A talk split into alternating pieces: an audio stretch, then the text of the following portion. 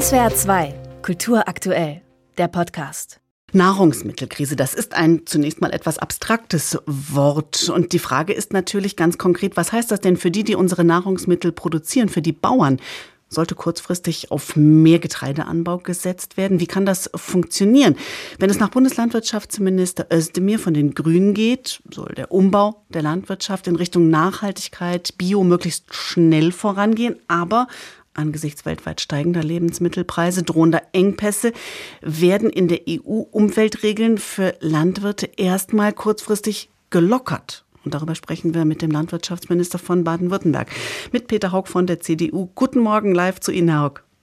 Guten Morgen.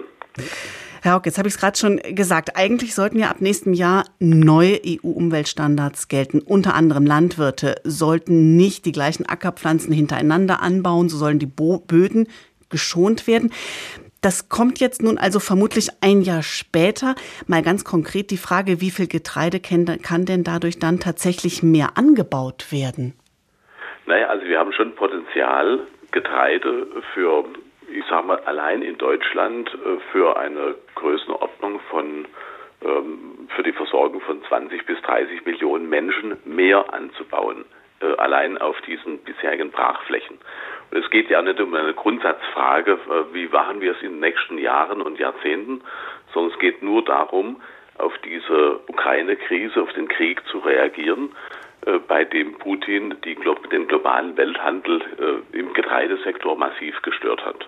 Und ich sage mal, wir müssen einfach eine Hungerkrise verhindern. Und das ist, glaube ich, die Herausforderung, die wir haben.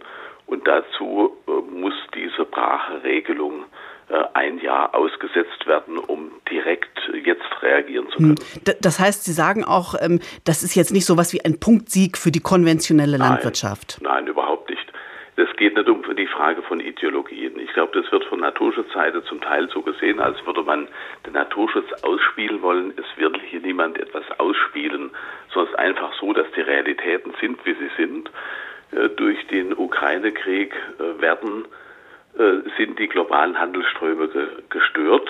Ob die 25 Millionen Tonnen Getreide aus der Ukraine in den hm. nächsten Monaten äh, überhaupt äh, ihre, äh, die noch eingelagert sind, die Zielländer erreichen, das weiß man ja auch noch nicht, das steht ja auch noch in Frage. Das ist aber das letztjährige Ernte. Genau. Die bisherige ist noch gar nicht eingebracht. Und es geht eigentlich jetzt um die Ernte 23, für die die Landwirte jetzt die Planung machen müssen genau. und säen müssen. Genau, und wenn wir auf die Planung schauen, weil Sie gerade von Realitäten gesprochen haben, eine Realität ist im Moment auch, dass, so sind die Zahlen aus dem Bundesministerium, 14 Prozent der Ackerbauflächen plus minus in Deutschland werden äh, mit Pflanzen ähm, äh, bewirtschaftet, die am Ende dann im Autotank landen. Ist das denn angesichts dieser Krise im Moment noch zeitgemäß? Ja, das kann man natürlich hinterfragen, aber die Pflanzen, die im Autotank landen, sind im Regelfall nicht, äh, die wachsen nicht auf Böden, die auch für Brotgetreide ähm, äh, gut sind, sondern äh, das sind äh, meistens deutlich schlechtere äh, Standorte und deutlich schlechtere Böden. Also insofern kann man einfach vergleichen, zumal wir ja auch sagen müssen, 7 Prozent, 10 Prozent EC, also E10, Bioethanol oder 7 Prozent beim Diesel mindert ja auch unseren Klimaeffekt, also den, mhm. den CO2-Ausstoß im äh, bei, bei Benzin und bei Diesel. Genau, und Klima ist natürlich ein gutes Stichwort. Ähm, selbstverständlich machen sich auch viele Hörerinnen und Hörer große Sorgen angesichts unserer anhaltenden Trockenheit, die wir im Moment ähm, erleben. Verstehen Sie denn da, dass man trotzdem ein bisschen zusammenzuckt, auch wenn Sie sagen, nee, das ist jetzt äh, kein grundsätzlicher äh, Richtungswechsel, aber trotzdem, dass man ein bisschen zusammenzuckt, wenn man sagt, nee, wir setzen jetzt mal ein Jahr aus mit dem, was eigentlich kommen muss, nämlich einer ähm, ökologischen Wende? Nein, wir setzen nicht ein Jahr die ökologische Wende aus, ganz im Gegenteil. Die Grundsätze der gemeinsamen Agrarpolitik, auch die Ökologisierung, findet ja weiter statt. Ausgesetzt wird nur ein einziges Element, das eh umstritten ist unter Fachleuten, das ist das Thema Brache. Und dieses Sprachelement, das wird jetzt ein Jahr ausgesetzt angesichts der Ernährungskrise. Ich glaube, das ist auch gerechtfertigt. Wir haben keine Grundsatzfragen zu klären. Wir bekennen uns zur Ökologisierung der Landwirtschaft. Wir bekennen uns dazu, dass wir umweltfreundlich die äh, Flächen bewirtschaften müssen. Aber man muss auch auf diese internationale Krise reagieren äh, und kann es einfach so weitermachen, als wäre nichts geschehen.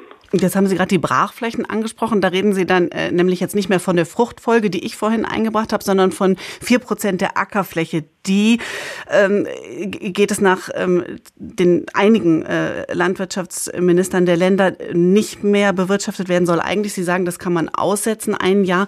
Bringt das denn tatsächlich so viel? Da bin ich nochmal bei der Frage der Stellschraube. Lohnt sich das?